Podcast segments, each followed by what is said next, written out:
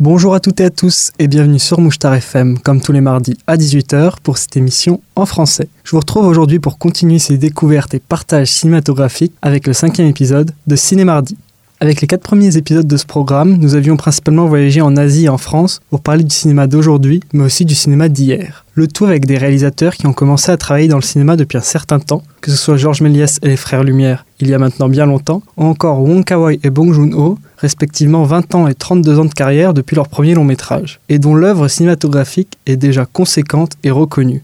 C'est pourquoi aujourd'hui, dans ce nouvel épisode, j'ai décidé de changer de terrain et de parler d'un réalisateur qui commence tout juste sa carrière en tant que réalisateur de long métrage, avec pour l'instant seulement deux films au compteur, une première réalisation en 2015, auréolée de succès, et une seconde plus récemment, il y a tout juste deux ans, en 2018. Dans seulement deux films et quelques courts-métrages les précédents, ce réalisateur a déjà réussi à créer un environnement, un style cinématographique qui lui semble propre et définisse son travail. À travers seulement deux longs métrages, il a su exposer et prouver une connaissance et une maîtrise de la mise en scène qui à mes yeux apparaît impressionnante. À travers cette pour l'instant courte carrière, ce réalisateur semble déjà manier son cadre, sa caméra, ses images avec une dextérité digne des plus grands, et nous plonge alors totalement dans ses films, au plus proche des personnages et de la tourmente. Pour toutes ces raisons et bien d'autres encore, dont j'aurai sûrement l'occasion de vous parler durant cet épisode, je me devais de parler de ce réalisateur. Mais la raison principale qui m'a motivé et poussé à consacrer ce cinquième cinémardi à ce réalisateur est beaucoup plus simple. En effet, voilà maintenant presque trois mois que j'ai débuté ce service volontaire européen à Nijolgaza en Hongrie, et dans ce contexte, comment ne pas découvrir le cinéma hongrois, jusqu'alors inconnu pour moi, et à y consacrer une émission? Vous l'aurez donc peut-être deviné, mais aujourd'hui nous allons parler du réalisateur hongrois Laszlo Nemes, qui apparaît comme une figure de proue d'une nouvelle génération de cinéastes européens, principalement des pays de l'Est. À travers cet épisode, je vais donc essayer de vous faire découvrir le cinéma de Laszlo Nemes, à travers sa carrière et sa filmographie, mais sa filmographie étant pour l'instant assez courte, je vais sûrement plus m'attarder sur une analyse détaillée de ces deux longs métrages. Cet épisode sera donc différent des précédents sur la forme. N'hésitez donc pas à me faire vos retours sur notre page Facebook, Mouchtar FM, ce qui me permet de caler rapidement l'instant promo. N'hésitez pas donc à aller mettre un like sur notre page Facebook Mouchtar FM ou notre page Instagram afin d'être au courant des dernières émissions et de pouvoir communiquer avec nous. Sur ce, nous allons bientôt pouvoir commencer ce voyage à la découverte du cinéma de Laszlo Nemes, mais avant ça, je vous laisse avec le générique de cette émission et quelques extraits de ces films afin de mieux apprécier cette belle langue qu'est le hongrois. Alors, installez-vous confortablement, ouvrez grand vos oreilles, car ce quatrième épisode de Cinémardi va maintenant commencer.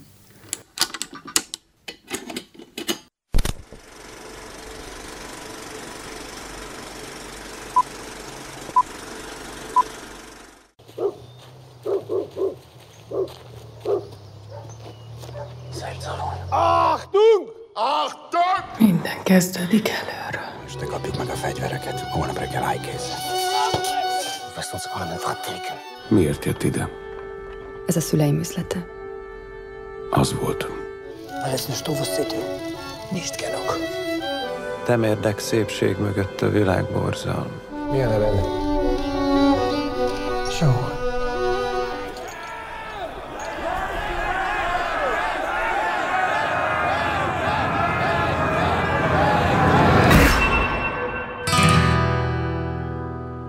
Cinémardi. Votre émission qui vous parle de cinéma en français sur Mouchtar FM.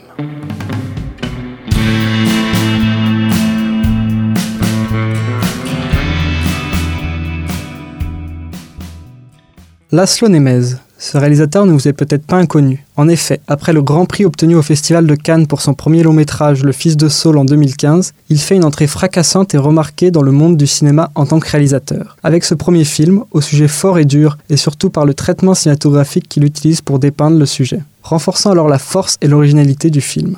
Avec ce film, apparaît alors déjà ses qualités de metteur en scène et ce que l'on pourrait appeler sa patte filmographique, déjà présente dans ses premiers courts-métrages et que Laszlo Nemes confirme et impose avec ce premier long, créant ainsi une esthétique visuelle et sonore et une œuvre qui lui semble propre et peuvent définir son travail. Mais avant de parler de tous ces éléments d'analyse, intéressons-nous d'abord rapidement au réalisateur à travers une rapide biographie. Laszlo Nemes, qui est-ce? Laszlo Nemes est un réalisateur et scénariste hongrois né à Budapest en 1977. Il est le fils du réalisateur, scénariste et dramaturge Andreas Jeles, dont le travail est reconnu et récompensé en Hongrie, et qui peut alors expliquer l'intérêt assez rapide pour le cinéma pour Laszlo Nemes. Puis, en 1989, alors qu'il a 12 ans, il part avec sa famille vivre à Paris, où il confirmera cet intérêt pour le cinéma et la réalisation en tournant ses premiers films d'horreur amateurs dans la cave de son immeuble parisien dès ses 13 ans. Par la suite, il étudie l'histoire, la littérature, les relations internationales et l'écriture de scénarios durant ses années universitaires. Après cela, il commence à travailler en tant qu'assistant réalisateur sur plusieurs courts-métrages, tout d'abord en France, puis également en Hongrie, avec un retour à Budapest en 2003, 14 ans après avoir quitté la Hongrie. Ce retour au pays lui permet de se faire connaître dans le milieu cinématographique hongrois, augmentant petit à petit sa renommée, renommée qui se concrétisera et se confirmera un peu plus tard autour de 2006-2007 lorsqu'il travaillera deux ans en tant que second assistant réalisateur de Bellatar sur le tournage du film L'homme de Londres. Mais ce retour en Hongrie va aussi être décisif pour sa carrière, notamment en tant que réalisateur, avec la rencontre du chef opérateur Mathias Erdeli et du sound designer Tamas Zani, qui travailleront avec lui sur tous ses projets et grâce à qui Laszlo Nemes va pouvoir construire cet aspect photographique et sonore propre à son cinéma. Grâce à cette collaboration de Mathias Erdeli et Tamas Zani, Laszlo Nemes réalisera son court-métrage Turelem en 2007, dont le titre international est With a Little Patience. Un plan séquence d'une dizaine de minutes, tourné en pellicule 35 mm, et dans lequel nous suivons la routine quotidienne d'une employée de bureau. Au travers de ce court-métrage, on peut déjà observer des éléments que l'on retrouvera dans ses futurs longs métrages, et qui feront alors sa marque de fabrique. À savoir, cette utilisation récurrente de plans séquences ou de longs plans à la mise en scène importante, sensation renforcée par une caméra proche des personnages, se focalisant sur eux et suivant leurs déplacements, leur tournant autour, un jeu sur la profondeur de champ et le premier et l'arrière-plan, et comme dit précédemment, un travail photographique et sonore important, ici notamment avec des jeux d'ombre, d'entrée de lumière et une opposition entre un espace intérieur et extérieur. Et quant au son, le court-métrage se distingue par une absence de dialogue ou juste quelques brides de conversation inaudibles, créant alors une atmosphère à la fois sérieuse et pesante dans l'attente de quelque chose. Enfin, ce qui fait la force de ce court-métrage, c'est avant tout son scénario, servi avec brio par la mise en scène, mais je préfère ne pas en dire plus pour éviter de vous spoiler, et je vous invite réellement à voir ce court-métrage. À mes yeux, c'est une très bonne porte d'entrée pour découvrir le cinéma du réalisateur hongrois. Avec With a Little Patience, le succès est au rendez-vous pour la Slonémez. Ce court-métrage est sélectionné dans plus de 70 festivals internationaux et remporte aussi certains prix, parmi lesquels on peut citer le prix du meilleur court-métrage lors du 38e Festival du film hongrois, pour son traitement inhabituel de ce sujet délicat, le prix Onda Curta au Festival international de cinéma indépendant de Lisbonne, ou encore le grand prix du meilleur film international au Festival du film international d'Odense.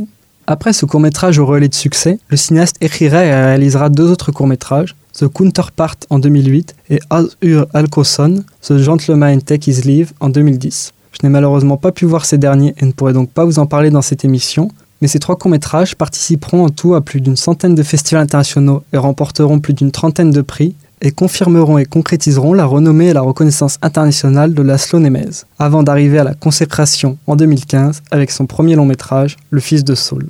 Le projet de ce long métrage débute en 2011 grâce à une bourse de la Ciné Fondation, qui est un institut sous l'égide du Festival de Cannes qui œuvre pour la recherche de nouveaux talents cinématographiques. La Ciné Fondation propose alors tous les ans une résidence artistique à Paris et une aide financière et humaine pour les jeunes cinéastes étrangers. Laszlo Nemes bénéficie donc de cette aide et passe alors 5 mois à Paris en compagnie de Claire Royer, avec qui il va développer le scénario de ce qui deviendra Le Fils de Saul drame comptant deux jours de la vie de Saul Oslander, prisonnier hongrois et Sonderkommando dans le camp d'Auschwitz en 1944. Puis, en 2015, lors de la 68e édition du Festival de Cannes, ce premier long métrage fait partie de la sélection officielle du festival et remporte alors le Grand Prix, malgré une concurrence avec de grands noms du cinéma, tels que Jacques Audiard, Todd Haynes, Nani Moretti, Wu Xiaoxian, Mai Wen, Denis Villeneuve, Gus Vincent, Hirokazu Koreeda, Laszlo Nemes devient alors le deuxième réalisateur hongrois à obtenir cette récompense, après la réalisatrice Marta Mézaros en 1984 pour son film Journal à mes enfants. Mais la reconnaissance internationale de son film Le Fils de Saul ne s'arrête pas à Cannes. En effet, le film fait sensation dans le monde et remporte de nombreux autres prix, dont notamment en 2016 l'Oscar et le Golden Globe du meilleur film en langue étrangère. Des récompenses de nouveau assez inhabituelles pour le cinéma hongrois et encore plus pour un premier film. Le Fils de Saul est d'ailleurs peut-être l'un des premiers films les plus récompensés au niveau international de l'histoire du cinéma. Avec ce premier succès, la carrière de Laszlo Nemes semble s'accélérer. L'année suivante, en 2016, il retourne à Cannes, non pas pour y présenter un film, mais pour faire partie du jury, sous la direction de George Miller, ce qui est de nouveau très rapide et inhabituel pour le réalisateur dont la carrière semble juste commencer.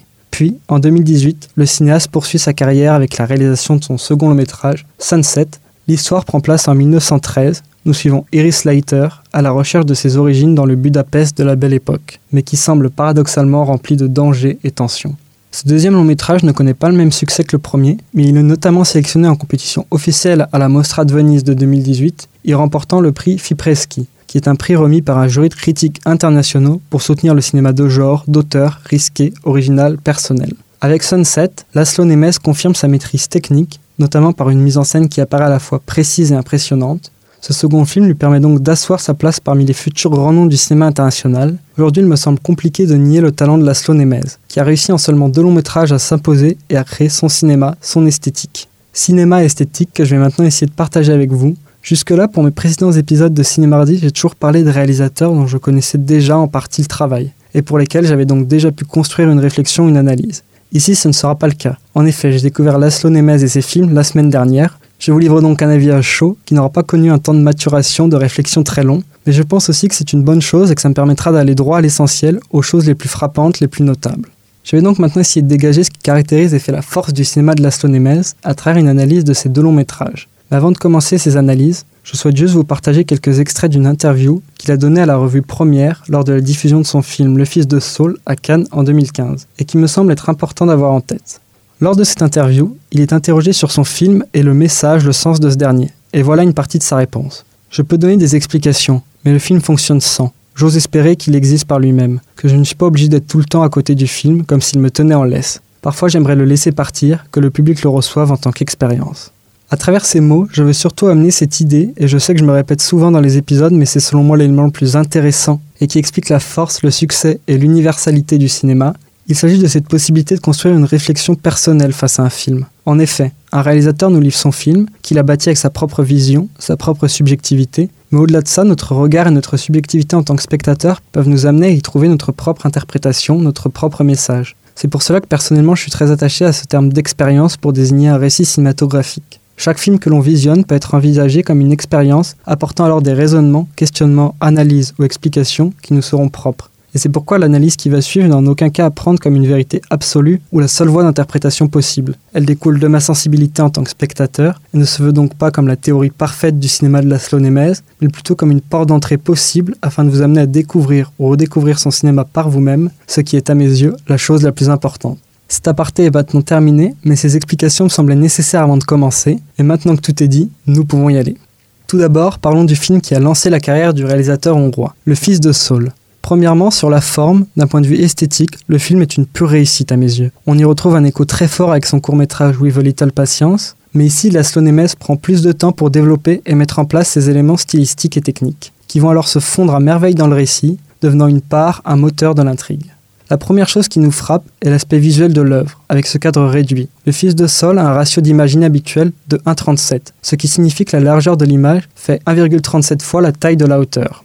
Ce cadre frappe car il s'éloigne des standards habituels du cinéma, à savoir le flat au ratio 1,85 et le scope au ratio 2,39, et a alors un double usage à mes yeux, une double signification. Il amène une dimension plus cloisonnante, enfermant alors le personnage dans l'image, comme un écho à la situation d'enfermement dans les camps de concentration, mais cela permet également de centrer l'action et l'intérêt du spectateur sur le personnage. En effet, le cadre laisse la place exacte pour un personnage. On s'approche d'un format d'image de type portrait, obstruant alors l'environnement et augmentant la place du hors-champ, du non-dit. Cette proximité avec le personnage est également renforcée par la technique de prise de vue, le film étant principalement constitué d'une succession de plans-séquences suivant les déplacements du personnage. Mais au-delà de cet aspect technique et artistique, le plan-séquence est aussi un exercice technique dans le monde du cinéma. Sorte de graal pour un réalisateur, cela lui permet d'exposer à la fois sa maîtrise de la mise en scène, de la technique, du scénario et aussi son style cinématographique, à travers une interprétation et une réalisation du plan-séquence qui lui est propre. En effet, de nombreux grands noms du cinéma s'y sont frottés, créant alors parmi les séquences les plus mémorables de l'histoire du 7e art, que ce soit des plans au mouvement continu tels que les introductions de La soif du mal d'Orson Welles ou Soy Cuba de Mikhail Kalatsov, ou au contraire une caméra qui ne bouge pas d'un pouce dans Hunger de Steve McQueen, que le plan séquence dure le temps d'une chanson dans Kill Bill de Quentin Tarantino ou le temps du film dans La corde d'Alfred Hitchcock, ou qu'il nous rappelle une partie de notre histoire du cinéma dans Soyez sympa rembobiné de Michel Gondry, les plans séquences sont nombreux dans le cinéma et s'imposer et se distinguer dans cet exercice n'est pas une tâche aisée. Cependant, c'est ce que Laszlo Nemes parvient à faire dans Le Fils de Sol, faisant des plans séquences une partie et une nécessité de son récit. Dans son film, la caméra suit le personnage principal, Saul, elle n'existe que par lui, mais aussi que pour lui. La caméra est le compagnon du personnage, suivant ses déplacements, son regard, son cheminement. Le plan séquence semble donc un choix logique, une obligation et s'intègre parfaitement au récit, renforçant cette proximité avec le personnage. Ce sentiment de proximité est également aidé par la faible profondeur de champ dans les plans du film. En effet, la zone de netteté de l'image est assez réduite, offrant alors un arrière-plan très flou et attirant encore plus notre regard sur le personnage qui est au centre du cadre net. Tous ces éléments créent un sentiment d'immersion dans le monde, la vie et le regard de Saul. On l'accompagne, vit avec lui cette vie de prisonnier dans un camp, avec toute sa part d'inconnu et de non-dit. De plus, cette immersion est renforcée et trouve une sorte d'apothéose avec le traitement sonore du film, est à mes yeux l'une des plus grosses réussites. Avec des nappes musicales quasi inaudibles, plus de huit langues qui se croisent et jaillissent de partout, des cris, des supplications, des coups de feu, tout ce que l'image ne révèle pas et place dans son hors-champ, le sang va venir l'imager et laisser notre imagination le construire, nous plaçant alors au sein même de la tourmente, du chaos du camp. Nous sommes aux côtés de Saul, prisonnier du camp et du film, magnifique tour de force et de mise en scène de la part de Laszlo Nemes pour moi. Pour le traitement sonore du film, le cinéaste souhaitait un son à la fois simple, brut, mais aussi complexe et multiple. Selon ses propres mots, il faut rendre compte de l'atmosphère sonore de cette usine des enfers, avec de multiples tâches, des ordres, des cris, et tant de langues qui se croisent entre l'allemand des SS, les langues multiples des prisonniers, et celles des victimes qui viennent de toute l'Europe. Le son peut se superposer à l'image, parfois aussi prendre sa place, puisque certaines manquent et doivent manquer. Je comparais cela des couches sonores diverses, contradictoires mais il faut garder toute cette matière sonore brute, surtout ne pas la refabriquer en la polissant trop. Ces éléments permettent également de créer un aspect très réaliste au film, comme ancré dans cette époque et ce lieu particulier, grâce notamment au traitement visuel du film. Tout d'abord avec ce choix de tourner en pellicule, en 35 mm, et d'utiliser un procédé photochimique à toutes les étapes du film, amenant alors un certain gras à l'image, une certaine touche visuelle, qui le place directement dans notre inconscient comme une image du passé, à cela s'ajoute une photographie très neutre, n'apportant pas beaucoup de contraste, avec une lumière simple, diffuse, industrielle pour les séquences en intérieur, et beaucoup de zones d'ombre ou pas éclairées, et l'utilisation de la lumière naturelle pour les séquences extérieures. Pour finir sur l'aspect visuel et sonore du film, on peut également observer une logique de construction par opposition dans le film. La liberté s'oppose à l'enfermement, les nazis s'opposent aux déportés, aux prisonniers, l'intérieur s'oppose à l'extérieur, la vie croise la mort, et le personnage de Saul prend place au milieu de ces oppositions sans faire partie pleinement de l'une ou de l'autre des catégories, renforçant pour le spectateur un sentiment de confusion, d'incompréhension et qui de nouveau rend bien compte de l'absurdité et de l'horreur de l'Holocauste et de son fonctionnement. Et s'il y a bien une séquence dans le film qui illustre à merveille tous ces éléments précédemment cités, c'est la séquence d'ouverture des films dont je me dois absolument de vous parler. Cette séquence d'ouverture est composée de deux plans séquences qui à mes yeux n'en forment qu'un. Après un carton noir nous livrant la définition de ce que sont les Sander Commando, la première image apparaît. Un plan de nature flou, des gazouillements d'oiseaux, tout semble calme et tranquille. Puis un coup de sifflet semble retentir au loin et on aperçoit du mouvement dans l'arrière-plan. Des formes se rapprochent de la caméra et notre personnage principal, Saul, nous apparaît enfin. Net, proche de nous, occupant le cadre, de face, nous découvrons son visage. Des sifflements d'oiseaux sont petit à petit recouverts par des aboiements, des cris, et l'immersion dans le quotidien de Saul commence. La caméra se met en mouvement, le suit, nous révélons alors son dos et cette croix rouge qui apparaît alors comme une malédiction, le privant de quelque chose. D'autres voix se superposent, on entend différentes langues, des gens se déplacent, on devine une foule autour du personnage. Saul avance, se faufile à travers ces personnes, regarde autour de lui, mais ne semble pas réellement chercher quelque chose. On comprend alors qu'il guide, accompagne cette foule, puis en continuant d'avancer, le décor se construit autour de lui, une camionnette remplie de gens passe, des roulottes se distinguent, on reconnaît une tenue de prisonnier à rayures, et l'on réalise avec effroi où l'on vient d'atterrir et ce qui est en train de se jouer. Un officier nazi traverse alors le champ, passant juste devant Saul, qui s'arrête alors subitement, enlève son chapeau, avant de reprendre sa marche avec le flux de déporté. La caméra le suit toujours, et à mesure qu'il avance, on en découvre un peu plus. En arrière-plan, flou se dévoilent des prisonniers en train d'être mis à nu. Puis l'on pénètre dans un bâtiment, et Saul ferme la porte, nous privant alors de lumière, fondue au noir. Puis ce noir commence à se déboucher et forme le contour de la silhouette de Saul, vue de dos, avançant dans une sorte de vestiaire où les déportés commencent à se déshabiller, des consignes sont données en allemand, expliquant aux déportés qu'ils sont nécessaires ici, qu'ils vont recevoir salaire, travail et nourriture, mais qu'ils doivent avant tout prendre une bonne douche. Pendant ce discours, Saul continue d'avancer parmi les déportés, en aidant certains à se déshabiller, puis résonne alors cette phrase fatidique Ouvrez la porte. On entend des bruits de gonds et l'on distingue ce flot de personnes nues dans l'arrière-plan, se dirigeant vers cette nouvelle pièce qui vient juste de s'ouvrir. Saul se place alors à côté de cette porte et surveille ce flot de personnes passant le seuil. Puis une femme interrompt cette bonne marche par des cris et des pleurs, mais un bruit sec de coups met fin à cela, et finalement tous les déportés sont dans la pièce. Les portes se referment, Saul et le Sonder Commando commencent à débarrasser les porte-manteaux, tandis que derrière la porte commencent à s'élever les bruits, les coups, les cris, les râles, les supplications. Saul se rapproche de cette porte et reste immobile, écoutant le son qui s'élève de plus en plus, puis silence, que noir et ce titre qui apparaît, Saul Fia, le fils de Saul. Pour moi, cette introduction est un coup de maître de la part de Laszlo Nemes. Elle lui permet à la fois de fixer les règles et éléments de son travail cinématographique, aussi les règles de son récit. Il nous dit clairement que nous allons suivre ce personnage dans cet environnement, nous allons l'accompagner dans cet enfer. Cette séquence permet aussi, en moins de 8 minutes, de rendre compte du processus d'extermination dans les camps de concentration, de la hiérarchie, la domination, l'humiliation mise en place par les nazis, l'auto avec une certaine retenue, restant toujours focalisé sur le personnage de Saul. Comme lui, nous ne savons pas ce qu'il se passe à l'intérieur, nous sommes condamnés à entendre les supplices des exécutés de l'autre côté de la porte, sans pouvoir agir, devenant alors complètement impuissants.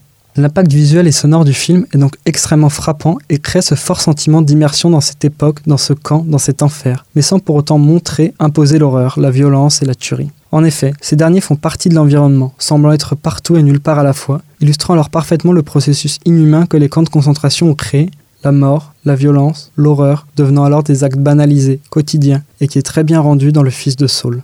En effet, je ne connais pas beaucoup de films traitant de ce sujet ou de cette époque, mais l'un des premiers qui me vient en tête est La Grande Évasion de John Sturge. Le registre est bien sûr différent et l'histoire ne se passe pas dans un camp de concentration mais dans un camp de prisonniers, mais l'image générale que ce film dégage est une représentation héroïque de survie dans la vie d'un camp. Représentation que l'on retrouve assez fréquemment à travers les œuvres traitant de cette époque, de ces lieux.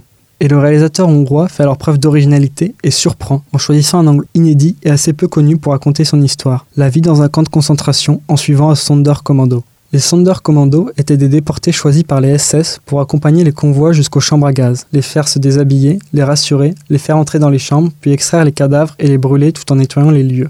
Avec ce choix, Laszlo Nemes nous offre un nouveau regard sur le sujet, à la fois proche des bourreaux et des victimes, permettant de traverser tout le camp, tous les aspects de vie et de mort, et illustrant ainsi dans son ensemble le processus d'extermination mis en place dans un camp de concentration.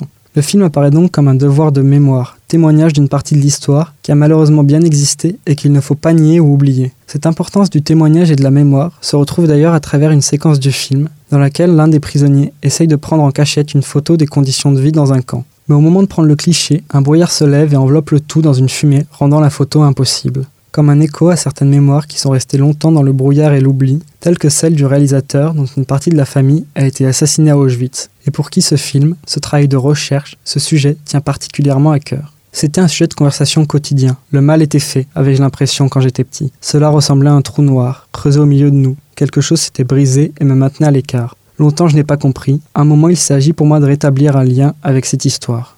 Et ce lien, la Sonémès l'a rétabli avec succès dans son film notamment pour la dimension réaliste de ce dernier, rendant bien compte de ce que pouvait être la vie d'un Sonderkommando à Auschwitz, le film étant notamment salué par certains historiens et philosophes spécialistes du sujet, et par le réalisateur Claude Lanzmann, connu pour ses documentaires sur l'Holocauste et notamment son film Shoah, qui dira même du film de Nemes.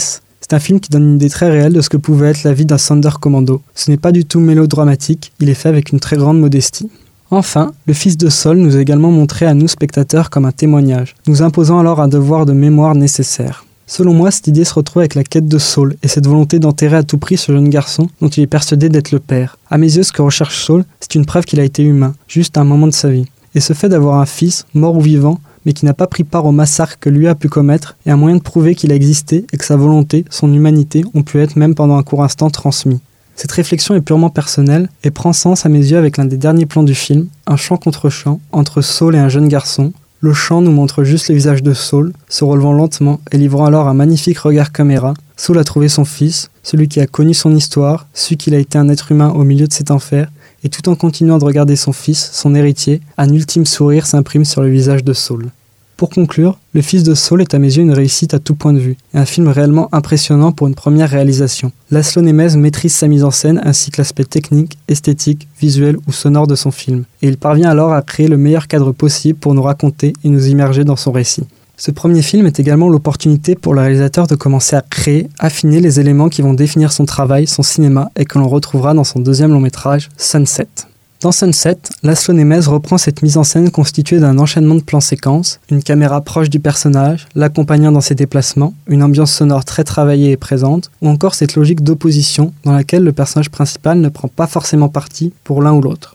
Du point de vue visuel, le film est également tourné en pellicule 35 mm, ce qui de nouveau amène une certaine sensation d'une époque passée et s'intègre donc au récit. Cependant, le cadre s'est élargi, le film est ici au format A85, au format flat. Mais l'image conserve une profondeur de champ réduite et reste focalisée sur le personnage et ses déplacements. De même que dans Le Fils de Saul, il n'y a quasiment aucun plan du film dans lequel on ne voit pas le personnage principal. Le film reste donc concentré sur le personnage et ses déplacements, mais qui vont ici prendre une ampleur plus importante. L'histoire prenant place dans le Budapest des années 1913, on se retrouve avec un espace, un environnement beaucoup plus vaste que dans le Fils de Saul. Un soin particulier a d'ailleurs été apporté à la création du décor et à la reconstitution de cet espace, en essayant de retrouver un réalisme et une authenticité historique, créant les décors au sein même de la ville. Laszlo Nemes ne voulant pas tourner en studio, il explique ce choix ainsi. On a bâti les décors à l'intérieur de la ville, ce qui est assez particulier. Il faut dire que Budapest a été ravagée par le nouvel urbanisme. On a réussi, néanmoins, à retrouver des rues de l'époque. Elles nous permettaient d'entrer et de sortir du décor et de communiquer avec l'extérieur. Cela nous a permis de plonger dans un environnement que nous ne pouvions contrôler. Nous voulions aussi créer des couches de vie autour du personnage principal. En effet, Iris essaye sans cesse d'ouvrir des rideaux qui bougent sa vision. Grâce au décor, on pouvait créer des obstructions visuelles et rendre compte du chaos de la ville, ainsi que de cette effervescence qui, selon moi, caractérisait le Budapest du début du siècle. Cette plongée dans le Budapest de la Belle Époque est également renforcée par la photographie du film et un choix chromatique tendant plutôt vers des teintes de jaune et mis en valeur par les décors, l'environnement, notamment les murs, sur lesquels on peut distinguer de nombreuses références artistiques de l'époque. À travers ces éléments, Laszlo Nemes nous plonge de nouveau en totale immersion dans son histoire, dans une époque et un lieu particulier. Nous restons proches du personnage, comme perdu et confus face à l'inconnu qui se construit autour de lui, et par extension de nous et ce sentiment de perdition, de confusion, est accentué par le mystère de l'intrigue. On ne sait que peu de choses du personnage principal d'Iris Slater, et elle non plus ne semble pas savoir grand-chose d'elle-même. Son retour et son exploration de Budapest, à la recherche de son histoire, de ses origines, de ce frère inconnu, restent drapés de mystère, et bien que l'on ressente le mouvement du personnage, une avancée dans l'espace et dans le temps, on ne perçoit pas particulièrement d'avancée dans sa quête, devenant même de plus en plus flou et se fondant alors dans quelque chose de beaucoup plus grand, l'atmosphère, le climat de cette époque, qui apparaît alors comme un coucher de soleil, précédant un changement, un chaos à venir. On retrouve, comme dans Le Fils de Saul, un récit qui se déroule dans un contexte historique dense et fort, et les personnages du récit prennent place dans ce contexte, mais en gardant toujours une quête personnelle qui dépasse les événements les entourant, les plaçant alors dans une sorte d'entre-deux. Laszlo Nemes dépeint à merveille comment une individualité peut se détacher de son environnement, de ce qui se joue autour de lui grâce à ses objectifs personnels. Enfin, la place du personnage dans le récit est sans cesse questionnée par ces notions d'opposition et pour lesquelles le protagoniste ne prend pas parti. Dans Sunset, on peut observer un clivage entre le jour et la nuit, Budapest et ses faubourgs, une riche classe bourgeoise et une classe moins aisée, plus marginale, une volonté de construction pour les uns et de destruction pour les autres, et toutes ces oppositions créent un climat oppressant autour de Iris Slater, lui donnant toutes les raisons de quitter Budapest au plus vite, qui apparaît alors comme l'épicentre de la tourmente à venir, mais le personnage reste et se maintient entre deux eaux, faisant à la fois partie des deux côtés s'opposant, et pourtant d'aucun à la fois. Semblant être une simple spectatrice des événements au début, mais le récit avançant, la confusion s'accentue, et Iris Leiter semble faire partie de la tourmente, nous faisant alors poser cette question, est-elle juste un simple engrenage ou la cause de ce chaos naissant?